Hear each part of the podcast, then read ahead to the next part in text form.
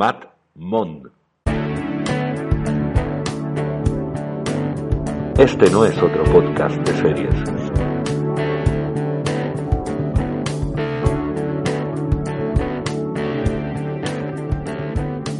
Buenas noches, buenas noches, tardes o días, porque esto es Cultura Podcast y estamos en un podcast que no es un podcast más de series, es un podcast o el podcast Mad Moon, un podcast donde queremos repasar un poquito el escenario actual de series y plataformas y en el que pues tenemos eh, de voz inspiradora que le da nombre al podcast y, que nos va a comentar cosas con detalle y cosas eh, con mucho sentimiento sobre lo que ve, porque lo que ve lo vive, ¿verdad? Mónica Hidalgo, Mad Mon, ¿qué tal? ¿Cómo estás? Hola Armando Ojeda, muy bien, ¿qué tal por ahí? Bien, por aquí todo bien. Aquí estamos en, grabando en febrero de 2021, eh, estamos en plena eh, pandemia, discurrir pandémico, lo cual ha elevado bastante el consumo de series en plataformas en todo el mundo mundial y que menos que aprovechar eh, ese background adquirido para hablar un poquito de, de todo esto, ¿no? De plataformas, porque estamos metidas en casi todas, ¿verdad, Mónica? Bueno, me gustaría estar en unas pocas más, pero es tan amplio el universo de plataformas que va a ser complicado, sobre todo cuando uno tiene que priorizar por una cuestión económica. Pero sí, intentamos estar en todas las que podemos. Bueno, también nos permite ese truco de, de compartir cuentas, ¿verdad? Los meses de prueba gratuitos, algo que hacen mucho los adolescentes etcétera, etcétera. Bueno, aquí le pegamos a Netflix, le pegamos a Amazon Prime, que tengo que decir que es probablemente mi, mi favorita por lo que uno descubre ahí. Ah, pues ya me contarás. Sí, yo creo que la tuya es HBO, ¿no? Tu favorita. Sin duda, hace muchos años que es HBO. Bueno, hace eh, background ahí que nos va, nos va a proporcionar un arsenal interesante. Eh, también está por ahí, eh, bueno, la de Apple TV, que a mí me interesa mucho por algún estreno en particular que estamos esperando con mucha ansiedad, porque hay que decir que yo soy el lado friki de esta conversación de series. Mónica va a aportar siempre un pozo más profundo a esto, que, no es la Bueno, yo no sé si profundo, pero por lo menos vamos a intentar que se traslade toda la pasión que los dos tenemos por el mundo de las series. Seguro que sí, seguro me cabe la menor duda. Y bueno, también habría que mencionar eh, pues Disney Plus, que no sé por qué antes todo era Plus y ahora es Plus, pero bueno, también está ahí pegando fuerte con algún estreno. Porque cada vez hablamos mejor inglés. Claro, cada vez. Y las nuevas generaciones nos, nos corrigen y nos dicen que no es Plus, que es Plus. Plus, Plus, Plus. Aplaudimos a las nuevas generaciones que están faltas de cariño con todo lo que les decimos de malo en, esta época pandémica también. Y no son todos iguales, a veces son peores los mayores, ¿no? Y, bueno, y también hay que citar a Filming, que tiene un banco de 12.000 títulos, una barbaridad, con mucho cine independiente y algo con lo que a mí me gusta eh, mucho eh, pasar el tiempo, que son pelis clásicas, de cine clásico de verdad de ese, el que, de ese del que veíamos a mediodía en la primera cuando éramos pequeños y teníamos la posibilidad de comer viendo la tele y ponía una peli de Gary Grant, por ejemplo, y que ahora pues se ha reducido bastante su emisión en, en cadenas generalistas, pues ahí está Filming. Amazon Prime también tiene una buena relación de, de películas clásicas. ¿No las echas de menos un poquito en, en plataformas como Netflix o, o será que lo clásico ya es de los 80 y no quieren ir más para atrás? Yo sí, yo lo echo de menos. De hecho, incluso cuando quiero recurrir a una serie, a un clásico eh, de los 80 precisamente, y me es imposible ni en Netflix ni en ninguna de ellas. Tengo alguna serie que me he perdido y no sé, de hecho, si la voy a poder conseguir comprándola como, como un paquete o la verdad que ando un poco perdida en ese sentido. Eh, también están los criterios para colocar y sacar de cartel a las series. Vimos lo que pasaba, por ejemplo, con Friends, que se ha convertido en un título de éxito sorprendente para las generaciones más jóvenes en Netflix, que anunció que quitaba la serie inmediatamente HBO anunciaba que la tenía completa, que la incorporaba para seguir aprovechando ese tirón. Es sorprendente ese fenómeno de Friends en el público adolescente, ¿no, Mónica? Sí, yo tengo un buen ejemplo de ello en casa. Yo la disfruté como una enana en los años 90 cuando me tocó verla eh, cuando se emitía regularmente. Y ahora lo que veo es que mis hijas son súper fan pero tan fan que se compran camisetas que mm, ríen con los mismos gags que en, aquellos donde yo me reía. O sea sorprendente el fenómeno con los jóvenes. Yo no diría tanto adolescentes que también pero los jóvenes. A partir de los 16 hacia arriba eh, la serie engancha bastante Sí, a mí me parece sorprendente porque uno lo, ve con los ojos de aquella época y parece una serie extemporánea, salida de... Yo creo que no se, ha quedado, si no, no, se ha quedado para nada ¿eh? fuera de moda. Yo creo que puedes recuperarla perfectamente porque al final son sentimientos, son situaciones que seguimos viviendo de otra forma, pero yo creo que es muy fácil volver a engancharte. De hecho, yo es que me engancho. Cada vez que veo un capítulo vuelvo otra vez y caigo y aunque sepa el final y sepa su desarrollo, me da lo mismo. Ahí caigo otra vez. Esa es la magia de las sitcoms, un género que a mí, el de las risas enlatadas y capítulos de media hora con diferentes tramas superpuestas, un género que a mí me, declaro ultra fan de eso. Precisamente Friends no es de mis favoritas, pero sí hay que reconocer que es como los Simpsons, que aunque hayas visto el capítulo, pues al final te quedas viéndolo. Para los que nos gustan los Simpsons, tú a lo mejor eres menos de, los Simpsons. a ver, sí, sí, he visto mucho, mucho los Simpsons, pero llega un punto en el que ya me dejó de aportar y la dejé a un lado. Lo cual no quiere decir que si vuelvo otra vez mm, voy a disfrutarlo muchísimo. Sí, bueno, eh, ellos siguen avanzando ajenos a cualquier historia con Matt Groening convirtiéndose en una verdadera leyenda de la televisión. En alguna encuesta que hicieron hace algunos años, creo que fue New York Times, antes de pandemia, hacía una encuesta sobre las mejores series de televisión de la historia. Eh, yo creo que todavía estaba ya en auge el fenómeno de las plataformas, pero no, no estaba ni Disney Plus emitiendo ni nada. Y, los finalistas fueron The Wire y The Simpsons y ganaron los Simpsons en votación popular. Yo creo que sí, son 30 temporadas, creo que andan por ahí. Sí, yo creo que están en eso, 31, 32 temporadas ya. Lo cual quiere decir que es un buen reflejo de cómo ha ido avanzando también la sociedad, porque es un retrato de, de, la sociedad americana. Sí, en redes sociales a menudo se utilizan memes de los Simpsons para decir que ya lo habían predicho, determinadas situaciones, sobre todo en la realidad cotidiana de Estados Unidos, en su política y tal, y realmente es así, y casi todos pues eh, hemos crecido con, con, la familia amarilla, ¿no? Y me parece algo pues realmente digno de mencionar, una auténtica leyenda de, de la televisión. Y, y, también yo creo que tiene un formato de sitcom, ¿no? Porque al final eh, la sitcom clásica va sobre tres, tramas diferentes en un mismo capítulo con un reparto coral, que ahí sí que hay que reconocerle a Friends el mérito de, de consolidar ese formato de reparto coral, donde ya no había un protagonista solo, pero sí, la verdad que es interesante. Por cierto, ¿sabes que Friends no fue definida desde un principio como una serie eh, coral? Tenía una protagonista clara, que era Courtney Cox, eh, la Mónica, ¿no? Mónica, sí, así es.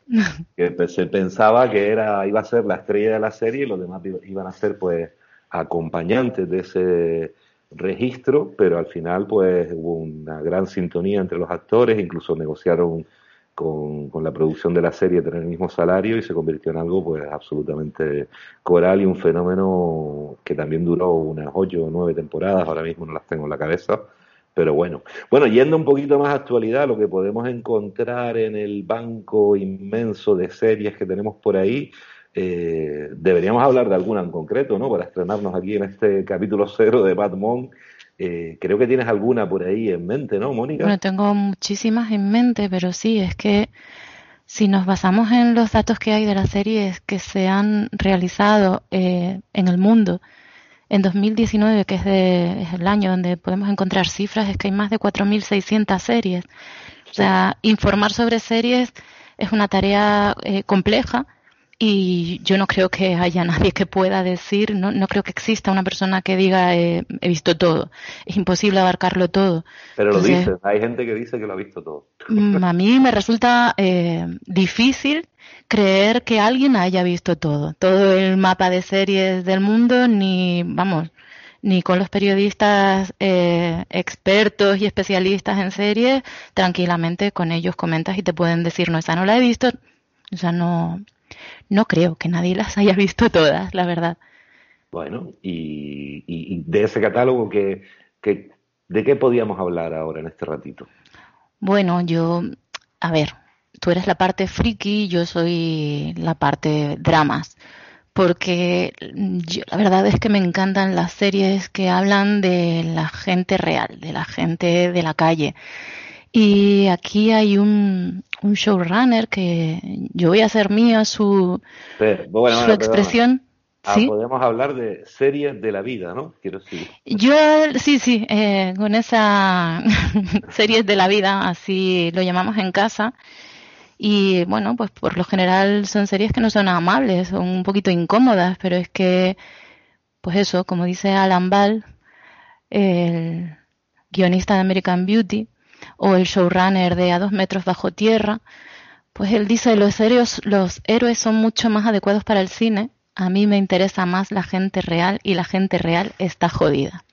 Yo mm, hago mía sus palabras, me interesa muchísimo el héroe del cine, yo también soy cinéfila, no, ahora echo mucho de menos ir al cine y me refugio en el mundo de las series, pero también las series que me llaman la atención son las de la gente como tú y como yo.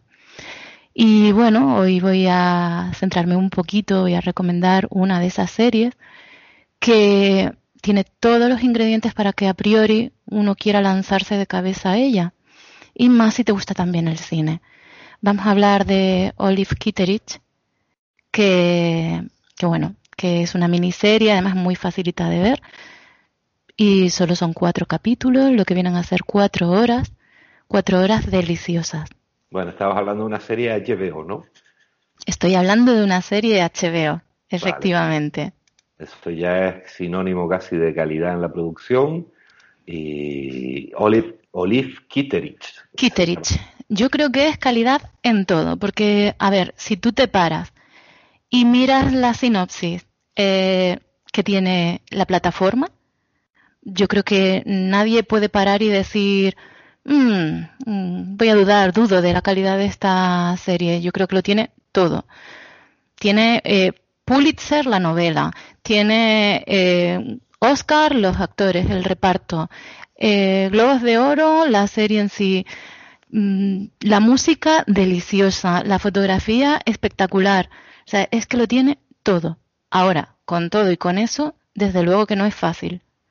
Es una serie donde la tragedia mm, está presente desde el primer capítulo, desde el primer instante, una detrás de otra.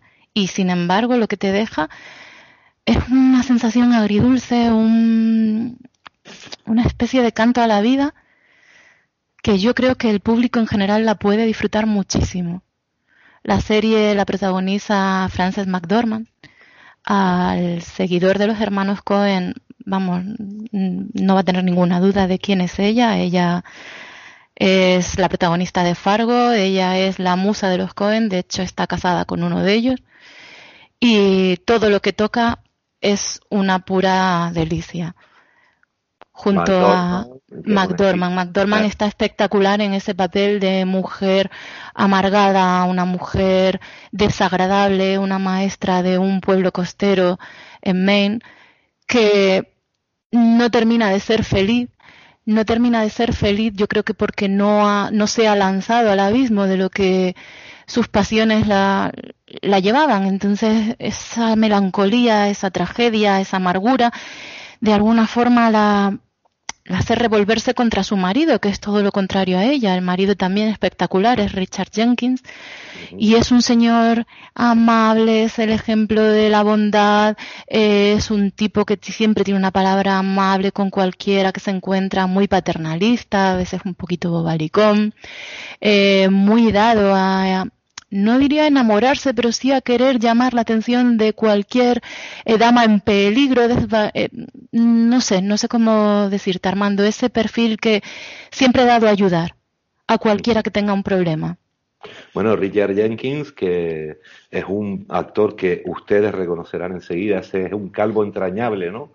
Es decir, siempre con una personalidad muy fuerte, un actor de verdad, de carácter, de lo que podemos llamar de carácter, y la verdad que un eh, estupendo paterner de Franz McDormand, que, que, hay que recordar que es una chica Cohen en todos los sentidos, porque Eh, ella es también la pareja de Joel Cohen desde hace muchos años y, una mujer también, una actriz fenomenal, impresionante y que ya su sola presencia pues te dan ganas de, de, ver lo que está haciendo.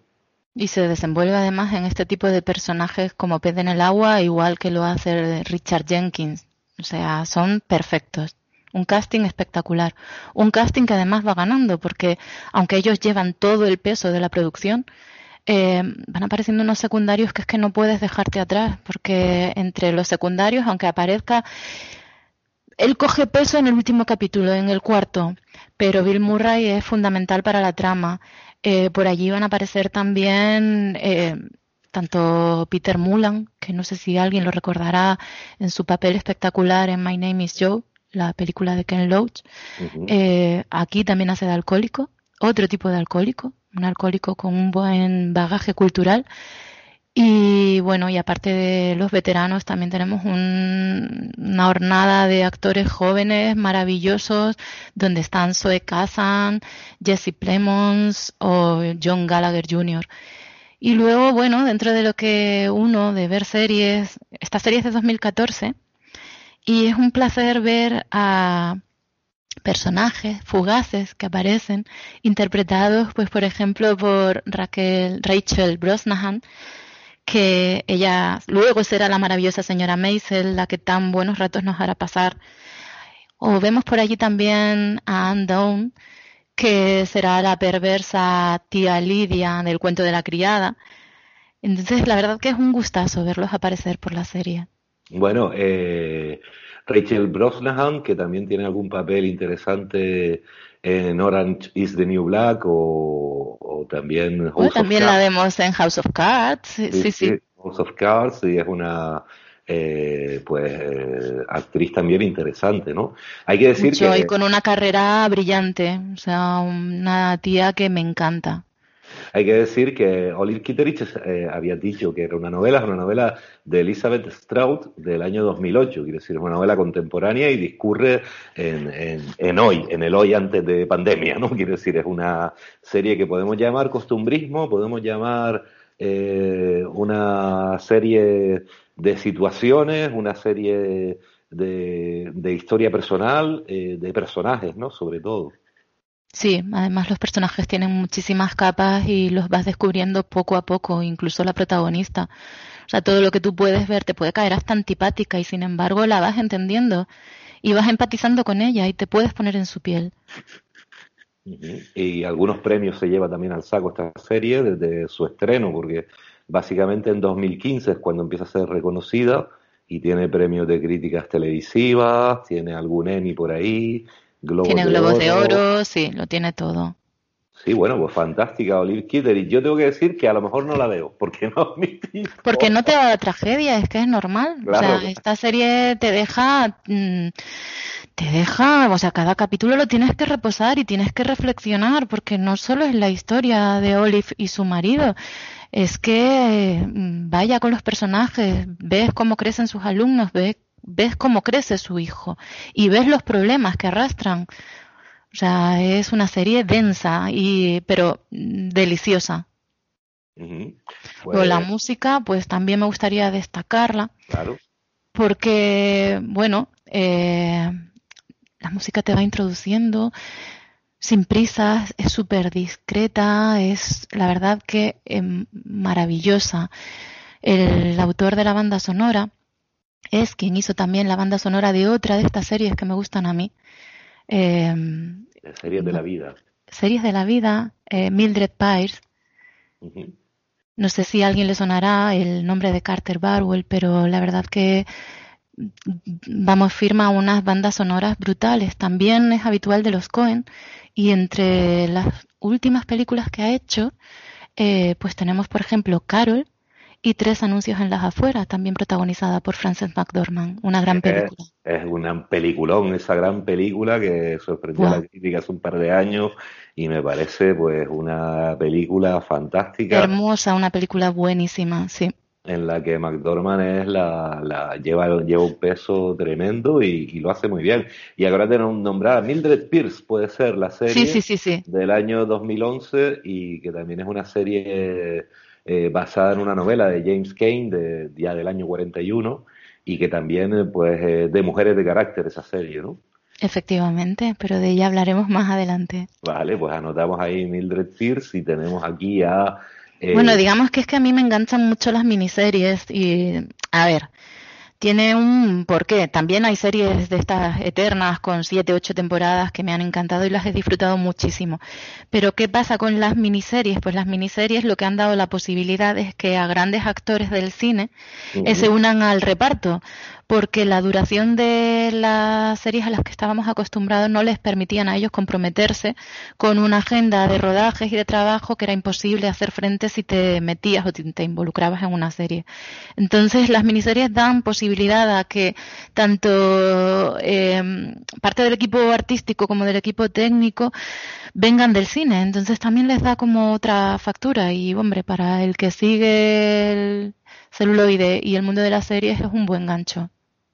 Eh, es, verdad que ese formato de miniseries a veces nos deja, eh, echamos de menos, ¿no? Ese tipo de, de, propuesta donde tú puedes ver, empezar y acabar algo y no estar eh, sujeto al discurso mainstream, ¿no? De, de esto, a ver lo que pasa en el próximo capítulo y tal, que por cierto me fastidia mucho la costumbre que han cogido en los últimos años, no sé si lo has notado, sobre todo en el último año, de no estrenar toda la serie completa de golpe, ¿no? Quiero, quiero ya volvemos a los orígenes, ¿no? Exacto. A ver, a mí no me molesta tanto. Es verdad que a veces disfrutas de una maratón y es fantástico. Pero tampoco me molesta, me recuerda el origen de todo. A ver, Muchos hemos visto, por hablar de uno de los grandes éxitos de los últimos años, Juego de Tronos semana tras semana, año tras año, y nos ha permitido disfrutarla de otra manera. No sé, a mí no me molesta en exceso. Bueno, el, asunto es que eh, esto puede funcionar si la, si la serie tiene mucho éxito porque se, se, va creando un hype, una expectación constante semana tras semana y se convierte en algo eh, interesantes, para, sobre todo para los productores de la serie. Eh, a veces ese, ese formato te puede ir saturando. Yo creo que tenemos un fenómeno muy, un ejemplo muy claro de esto con The Walking Dead, una serie que empezó pues triunfando muchísimo con una propuesta que yo creo que era muy original, basada en cómic, ¿no? de, cómic muy célebre de Kirman, ¿no? Y yo creo que ahí pues eh, todo iba funcionando hasta que la trama se iba alargando y alargando, exactamente como sucede en el mundo del cómic, donde ya tiene unos fans muy localizados y muy específicos y con una mirada diferente, y eso fue decayendo. Pero después hay series que, que necesitan un pozo y que en una oferta pues imagínate cuántos títulos habías dicho que teníamos en 2019 solamente. 2019, pues 4.600 en, en el mundo, efectivamente, 500 y pico en Estados Unidos. Claro, es que hay series muy buenas que a lo mejor se escapan al radar y uno las descubre después, ¿no? Y es cuando las tienes ahí, ¿no? Bueno, después tendrás toda la temporada o la tendrás completa y podrás disfrutarla de otra manera. Sí, después, hombre, tú, tú de qué, de quién eres, de los que esperan a que pongan toda la temporada completa o que vas esperando semana por semana, porque eso sí que el mundo se divide en eso. No, yo no, es imposible. Yo soy de esas personas que no, no me clasifico en ningún, en ningún mundo porque me da lo mismo. Hay series, mira, estaba viendo Patria, me gustó tanto, tanto, tanto, tanto el primero y el segundo capítulo, que el primer y segundo capítulo, que decidí esperar a que estuviera completa. Y sin embargo hay otras que sigo semana tras semana y no me molesta. O sea, depende de lo que en ese momento te dicten tus emociones, ¿no? Decir, bueno, mm, no, prefiero esperar, prefiero disfrutarla de un tirón, no quiero quedarme con esta, con esta espera. Eh, depende, yo soy de verlas más veces, fíjate. De, a lo mejor lo veo todo de corrido por la expectación y después la, la veo en reposado. También hay series en lo que esto es imposible. Eh, ya, por ejemplo, Juego de Tronos se convirtió en una proeza quien pudiera ver eh, la, la temporada final completa de un tirón resistiendo ahora y siempre al spoiler, y con The Mandalorian, por ejemplo, la, la serie de Disney que yo creo que resucita un poco el atractivo de, la franquicia Star Wars, que, creo que tú no has visto de Mandalorian. no, esas, eh, sí, exacto. Eh, tú nunca verías Olive Kitterich y lo siento mucho, pero a mí me cuesta mucho meterme en de Mandalorian. Me parece perfecto. Que no digo que no la vaya a ver, quizá la vea, pero no es de mis prioridades. No, seguro, ahí por eso es bonita esta confrontación. Pero, hombre, yo creo que eh, de Mandalorian, para el que la seguía, era imposible no, no enterarse un poco de, del final. De hecho, en el mismo día del, del, cierre final de la segunda temporada, había spoilers surcando la galaxia ya. Era imposible abstraerse de eso si estabas metido en esa onda. Después, claro, hay gente que, que te dice, pues no te metas en las redes sociales. Digo, claro, pero es que hay gente que te, tenemos que estar por obligación en las redes sociales, ¿no? Sí, simplemente también por estar informado, es que lo vas a ver en cualquier lado. Claro, ¿no? Y, es que ya hasta fuera de redes sociales, es que Juego de Tronos ocupó páginas de periódicos, todo, desenlace, todo, entonces era imposible estar al margen de, del final, del esperado final de la serie. Esperado y controvertido también, que dio mucho que hablar. Exacto. Aunque a ti te gustó, ¿no? Yo la he disfrutado. Yo ah, siempre me quedo con la parte más amable y la he disfrutado, sí. Importantísimo, importantísimo. Aquí hablamos de series siempre vistas y no es pedantería, sino simplemente una opción personal y yo creo que recomendable, que es ver la serie en versión original. Ok, si queremos con subtítulos en español a poder ser, eh, si no dominamos, pero por ejemplo, Juego de Tronos es una serie totalmente distinta cuando acudimos a la versión original donde los personajes tienen un inglés eh, que emula el inglés antiguo, donde los actores tienen una dicción fabulosa y donde la serie gana un 110%. Estamos de acuerdo en esto. Estamos de acuerdo y yo no diría solo Juego de Tronos, diría todo, todo producto audiovisual. Eh, en mi casa tiene que ser consumido en versión original, porque la voz es fundamental, es parte de la interpretación y y ojo que tenemos una excelente industria de dobladores en España y fantástico y hay personas que no son capaces de seguir la versión original y respeto absoluto por ellos porque son pertenecen a otra generación. Pero hoy en día que los chavales, muchos chavales acuden a colegios bilingües que están súper preparados en otros idiomas, que tienen el oído hecho, eh, me parece imperdonable no ver eh, el cine o las series en versión original tú hablas de Juego de Tronos, pero yo te hablo de cualquier serie. O sea, métete en una serie británica como eh, Downton Abbey o The Crown. ¿Cómo no vas a escuchar ese inglés maravilloso de la alta sociedad? O sea, es que es fantástico. El inglés que se hablaba siglos atrás es maravilloso. No, sin duda, y sobre, todo eh, aprendemos a diferenciar eh, esos acentos. Y a mí ya tengo que confesar que ir al cine ya me suponía una pequeña decepción de, de ver la película doblada, porque aquí estamos en una situación en la que no tenemos tanta oferta de proyección en versión original y ahora me temo eh, que va a haber menos. Algún día hablaremos del concepto de spoiler, que eso sí, ese sí que lo hemos tratado en un podcast hermano en el que uno participa con algunos personajes pues entrañables siempre. Sí, lo he escuchado alguna vez, el fricopático. El fricopático, pues ahí hablamos de vez en cuando de series, sobre todo frikis y de y de, y de muchas cosas, entre ellas el concepto de spoiler, que nos dio para mucho, la verdad. En todo caso, antes de cerrar este capítulo cero, yo te, quería proponer un contrapunto de algo que además creo que sí has visto y que sí que me parece interesante y me pareció un, un contrapunto perfecto para Olive Catterich, que es eh, otra miniserie friki, por supuesto, también de HBO, que se llama Depths y Debs me parece un pedazo de serión de ocho capítulos impresionante, imprescindible para el buen amante de ciencia ficción, con un reparto tremendo, con un Nick Offerman que es uno de los personajes más inquietantes que, que hayamos podido ver en una serie en esta década, diría yo, y con una trama realmente que te atrapa, ¿no? Porque en Deb sí que estamos de acuerdo que es un pedazo de serie, ¿verdad? Eh, sí, completamente de acuerdo, pero Debs, más allá de la ciencia ficción, más allá del producto friki del que tú hablas, yo es que también creo que es interesantísima la reflexión que provoca en el espectador.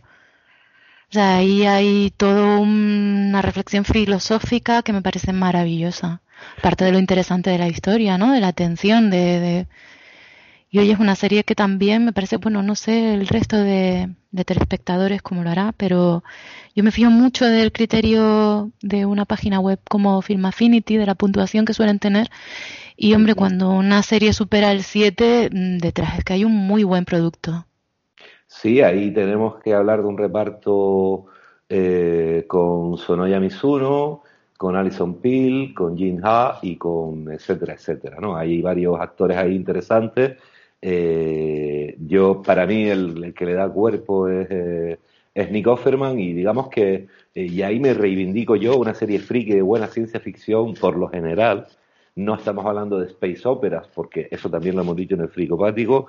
Por ejemplo, Star Wars no es ciencia ficción, discurre en el espacio, pero no es ciencia ficción. Nos plantea una space opera o un relato que tiene lugar en el espacio, pero que ocurra en el espacio y en otros planetas no significa que aborde cuestiones de ciencia ficción. En este caso, Depths no transcurre en el espacio y es ciencia ficción pura y dura donde plantea, sin hacer spoilers, un eh, dilema y muchas preguntas muy interesantes sobre la cuestión de la inteligencia artificial. Y tiene un final, yo creo que redondo, es para empezar a ver y terminar. Ocho capítulos, HBO y, y yo creo Emocionante e intensa, sí, señor. Una vez más, HBO eh, cumple con las expectativas. Bueno, ya saben, HBO, si quieren patrocinar a Manmón, estamos abiertos a, cualquier posibilidad. Eh, bueno, ese era el pequeño apunte que te quería hacer como contrapunto y yo creo que... Yo me imaginaba que lo ibas a sacar, ¿eh? Sí, algún año de estos íbamos a sacar el asunto de Debs, aunque amenazo con sacar cosas de a lo mejor menos calidad. También deberíamos hablar de buenas ideas que podían haber sido mejor en las series y que no se desarrollan eh, ahí, pero que nos parece guay la, la, idea, ¿no? Para el futuro, es una propuesta. Pero en las series, aquí sí me pregunto yo, Armando, en el mundo de las series, cuando algo no te ofrece la calidad que tú esperas, ¿sigues viéndola?